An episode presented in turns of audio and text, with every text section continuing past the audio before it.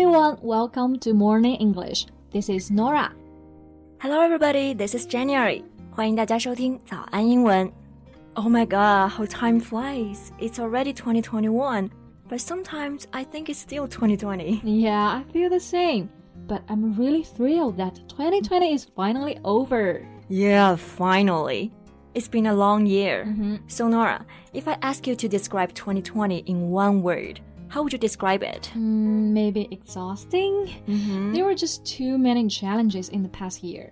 Yeah, exhausting 就是让人心累的。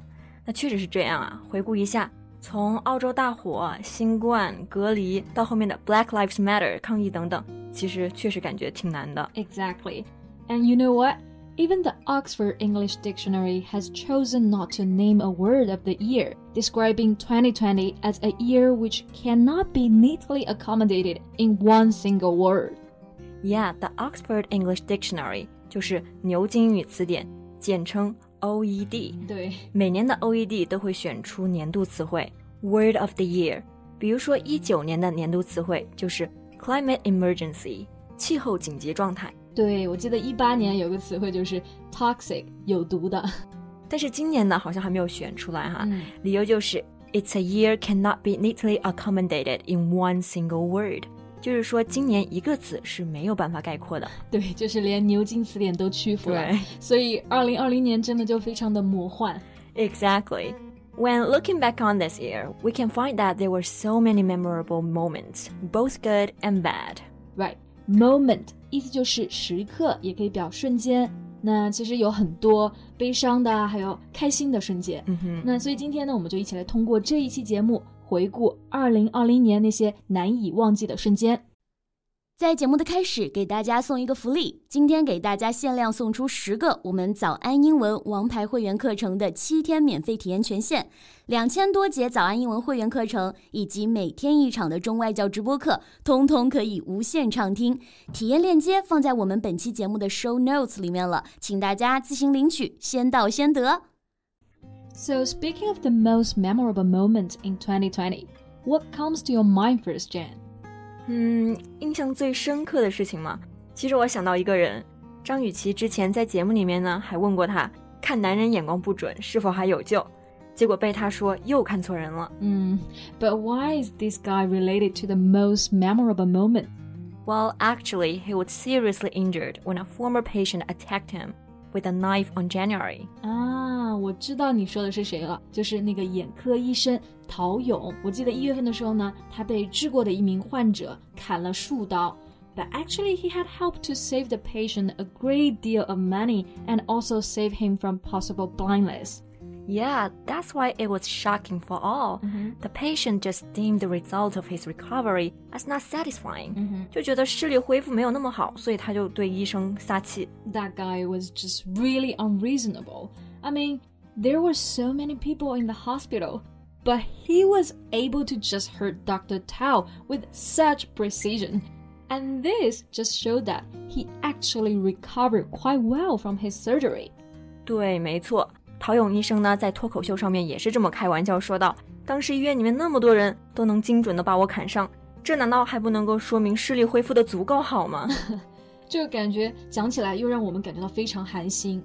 ？”Yeah, and what strikes me most is that later he decided to continue his medical career, even though he couldn't perform surgeries anymore. 嗯，surgery 意思就是手术嘛。其实直到现在，他左手掌的康复设备都还没有摘掉，所以他也不能够做临床手术了。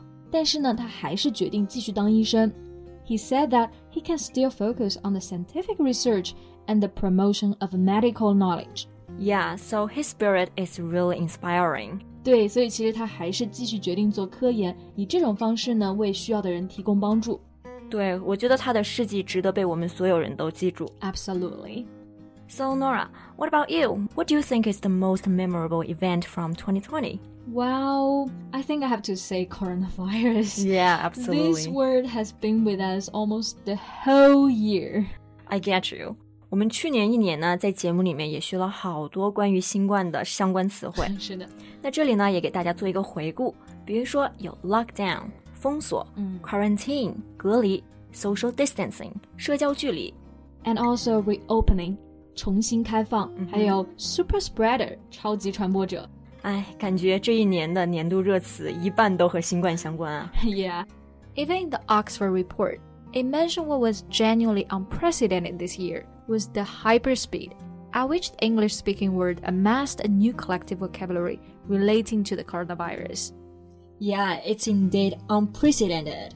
Unprecedented, it means that something has never happened, been done, or been known before. 对，记这个单词的时候呢，其实就可以先学习一个单词 precedent，意思就是名词的先例，然后在前面加了一个 un 这个否定的前缀呢，就变成否定，再在后面加上 ed 就可以表形容词 unprecedented，就是说前所未有的。 Right，然后刚刚说到这次新冠相关的词汇，在英语当中传播速度很快。那描述快的时候，说到了这个词，the hyperspeed。对，hyperspeed。 Super 可能大家知道是超级的，那么 hyper 比 super 就更厉害，就是超高速。 Yeah, for sure, this year has been one of pain, fear, and uncertainty. But if nothing else, it also has taught us perseverance. I feel you. Perseverance is the quality of continuing to try to achieve a particular aim despite difficulties. 对，那刚刚这个词 perseverance 就是指的坚持不懈这个品质。那去年在抗疫的过程中啊，所有的医者们他们都不辞辛苦，坚持不懈，都让我们在这艰难的一年中又看到了温暖和希望。 Exactly. Medical workers' dedication on the front lines to fight against the epidemic are definitely the most touching moments of 2020. 是的，touching 这个单词就是令人感动。这个单词的动词是 touch，所以我们也可以说 we are deeply touched by this。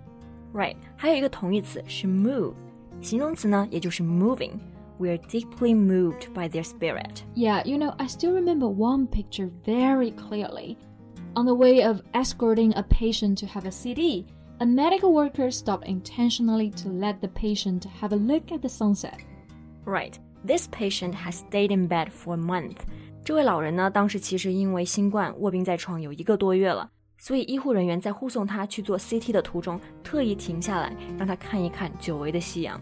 对，所以看到这张照片的时候，真的是非常的感动。Mm hmm. This act may not seem very special or great, but it can be uplifting. Exactly. Uplifting.